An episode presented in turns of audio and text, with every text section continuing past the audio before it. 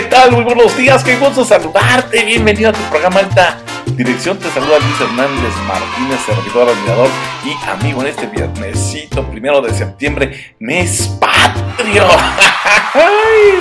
Ahora sí, tenemos el pretexto para echarnos ese pozolito sin remordimiento y bueno, lo que se le pueda acompañar ahí, ¿verdad? Lo, que se pegue ahí, lo, que se aparezca. Muchas felicidades a todos los que hoy celebran un acontecimiento importante en sus vidas, cumplen años, le dieron otra vuelta al sol. Qué bueno que estén aquí con nosotros. Y como dice, qué linda está la mañana en que vengo a saludarte. Venimos todos con gusto y placer a felicitarte. Exactamente, enhorabuena. Muchas felicidades en este primero de septiembre.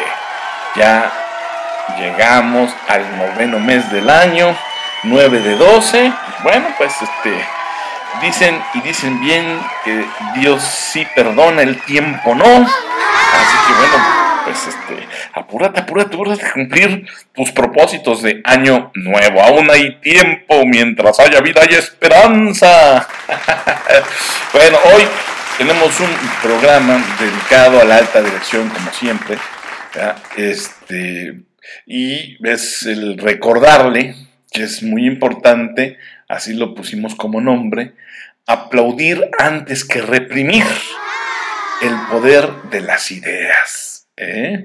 Sí, porque el ingenio no florece cuando un colaborador tiene resentimiento contra su empresa o cuando hay rivalidades entre compañeros. Entonces tú, hombre, mujer, vértice en la organización, tienes que ponerte las megapilas para evitar este tipo de situaciones y hacer que las ideas surjan, se generen y con su poder transformen a tu organización. De lo contrario, de lo contrario, bueno, pues este, vas a, enfrentar serios problemas porque vamos a decirlo con claridad.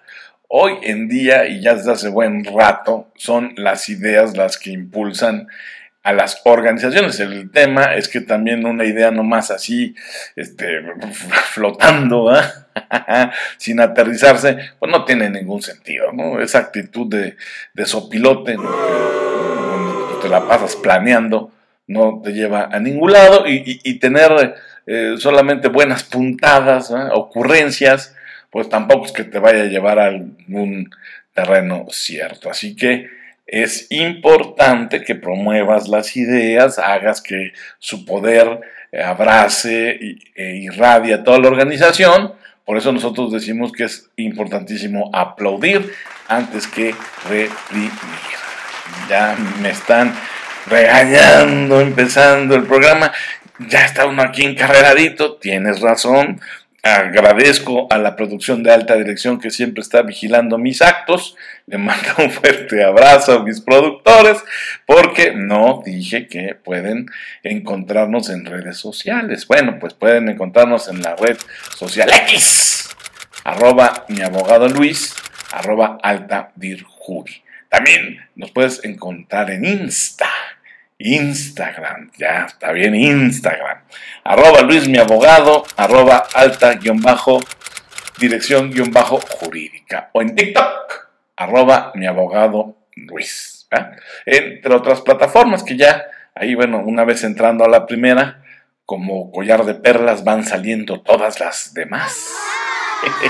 Entonces, bueno, ahora sí, con el permiso de la producción y con el visto bueno de la audiencia de alta dirección, decía, decía que el poder de las ideas es como un diamante en bruto, que viven todos nuestros colaboradores, en todos nuestros empleados. Acuérdate, alta dirección, de esto que te estoy platicando, pero para pulirlo se requiere flexibilidad, pero también valor, porque el grueso de nuestra inventiva ocurre en los momentos más inesperados y menos planeados.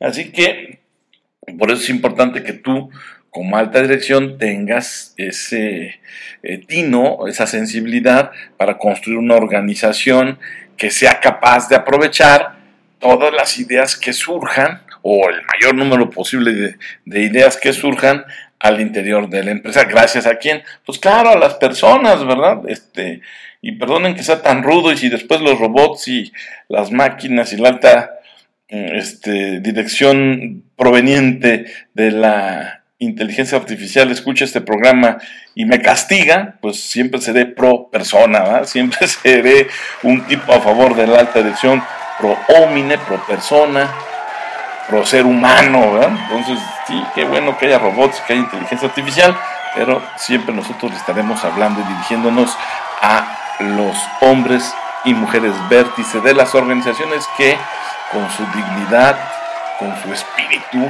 pasión y perseverancia construyen las organizaciones que México requiere, que nuestro país reclama. Entonces, les recuerdo que tú, persona de alta dirección, que a tu cargo tienes personas que colaboran con el crecimiento de tu negocio, pues recuerdes la importancia que reviste, que construyas un ambiente ideal para que las ideas que pueda tener tu equipo, pues no solamente se generen y mueran una vez al eh, vociferarse, al plantearse, sino que haya toda una infraestructura para intentar aterrizarlas, porque recuerdo muy bien el caso de un grupo de trabajadores que excavaba un túnel para el transporte ferrocarrilero en Japón, cuando inesperadamente el conducto, pues, lo estaban ellos excavando, se inunda, ¿no? ¡Pum! ¡Vámonos!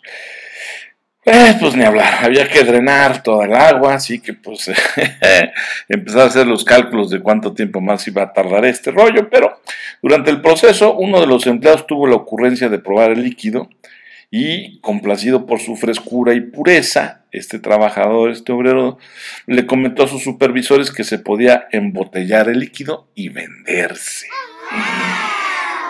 Chúpate esa mandarina, porque en ese momento cualquiera diría, que no es congruente que una firma ferrocarrilera salga de su nicho para ofrecer agua embotellada y que una persona de mantenimiento o de excavación hiciera sugerencias a la dirección, a la alta dirección del corporativo y menos japonés, ¿verdad? Los que conocen la cultura japonesa saben a qué me refiero.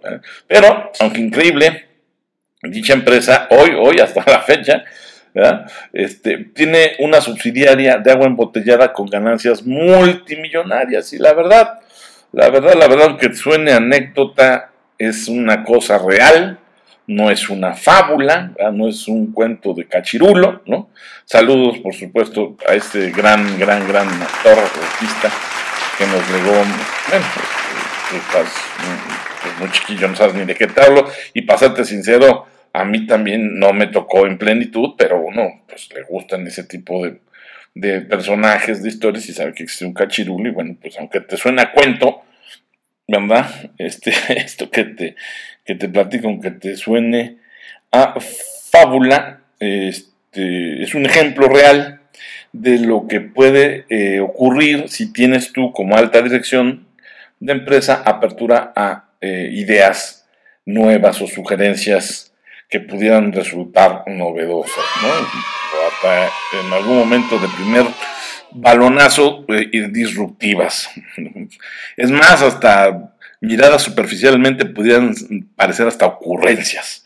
Bueno, sí, y, y, es cierto, quizás algunas de estas ideas puedan sonar como malas en principio, pero lo cierto es que censurarlas limita el potencial de las organizaciones. Así que como dice el título del programa de hoy, aplaudir antes que reprimir, porque el grueso de nuestra creatividad, ya te lo dije, sucede en los momentos más inesperados y menos planeados. La creatividad luego entonces eh, suele asociarse con grandes genios de la historia. Ando en plata y tratando de darle sustento a todo lo anterior ya dicho, pues eh, ahí tienes como botón de muestra la vida y obra de, por ejemplo, Leonardo da Vinci, Amadeus Mozart, ¿no? Este, esta creatividad pues la convirtieron o la hicieron eh, eh, un don o, o, la aprovecharon como un don y este tipo de personajes, bueno, pues forman parte de un selecto grupo un selecto universo al cual accede mm, solo unos cuantos, tienen ese, ese don, esa capacidad creativa. Y bueno, pues si esto es real y tú lo crees a capa y espada, pues este mito de que solo unos cuantos tienen ese don eh, para convertir la, creatividad en, algo inusitado, bueno, pues déjame decirte que formas parte de una serie de personas, un grupo de personas que además creen en un mito, en un mito que merma, por supuesto, tanto a los individuos como a las organizaciones para las cuales trabajan o ofrecen su talento, porque la invención realmente, si lo piensas bien, en realidad reside en la generación de nuevas ideas. No importa si son pequeñas o grandes, buenas o malas al principio y das al fin, para eso te tienen a ti como alta dirección, para que puedas ir modulando y regulando, dirigiendo, no reprimiendo el, el avance que pudieran tener en tu organización. Ahora, ya te cité a Leonardo da Vinci y a Amadeus Mozart como ejemplo, pero no se trata justamente del tema, por lo menos de hoy, no se trata de un talento exclusivo de genios que son iluminados así repentinamente, ¿no? hombres te, te, sacan una cosa que dices, wow, a mí nunca se me hubiera ocurrido. ¿eh? El día de hoy te estamos hablando de una facultad de la que goza todo ser humano en mayor o menor medida. Ya en otro programa, recuerdo perfecto, te hablamos sobre el arte de matar la creatividad, así que bueno, pues búscalo en nuestro contenido histórico, porque esto que te estamos diciendo complementa bastante bien con aquello. Solo que hoy te estamos hablando muy en concreto del poder que tienen las ideas para tu organización y lo relevante que es que antes de reprimir, mejor te dediques a aplaudir, a fomentarlas, a incentivarlas.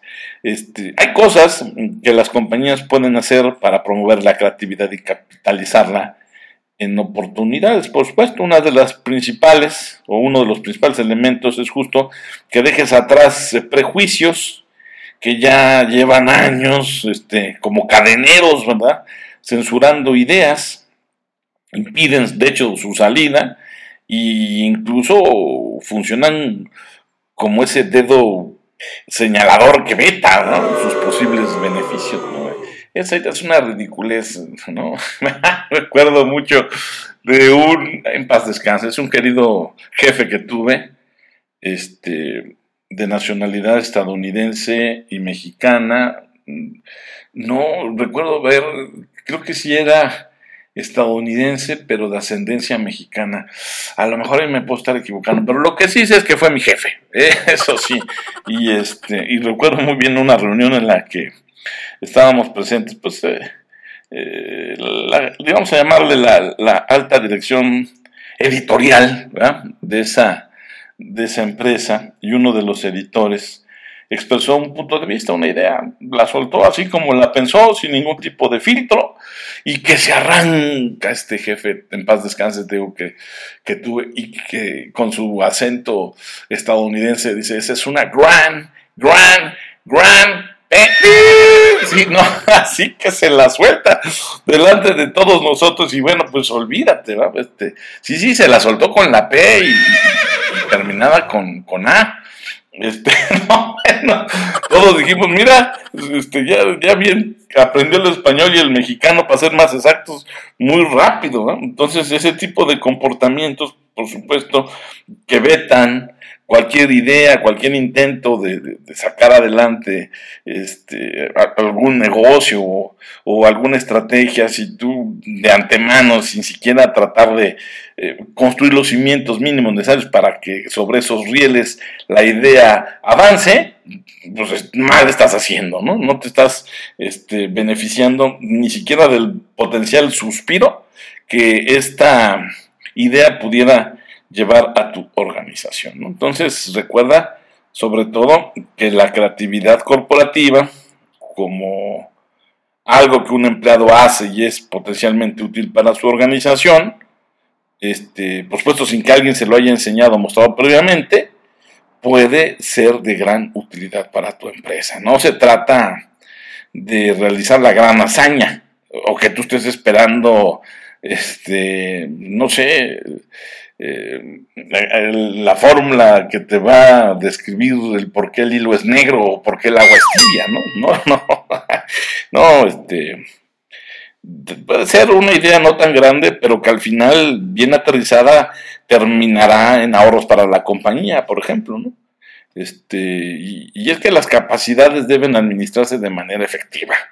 Todas las personas, acuérdate lo que te dije y se lo tomamos a las ideas de Howard Gardner, tiene diferentes inteligencias, así que pues aprovechate de ellas para que la gente pueda realmente con su capacidad creativa eh, ayudar a tu organización, ¿no? Este, porque de entrada, primero, si haces eso, mantienes a la organización de entrada como un organismo vivo, abierto a las opiniones de todos los colaboradores y o empleados. Y no la tienes atada, sujeta, amarrada, anclada, condenada, hay que decirlo también, no solo a las ocurrencias de los ejecutivos que por el cargo que tienen dicen mis ideas son geniales. Ah, ya siéntese, señor, por favor. entonces, este, aquí lo primero que tú vas a ganar justamente es en liberar de ataduras a tu organización para que pueda con esa libertad abrir los brazos a cualquier idea por pequeña que ésta pudiera ser. Pero, pero, pero, pero, pero, pero, es importante también que todo esto, por supuesto, conlleva riesgos, pero estoy seguro que tú como alta dirección los podrás sortear y o administrar. Regresamos.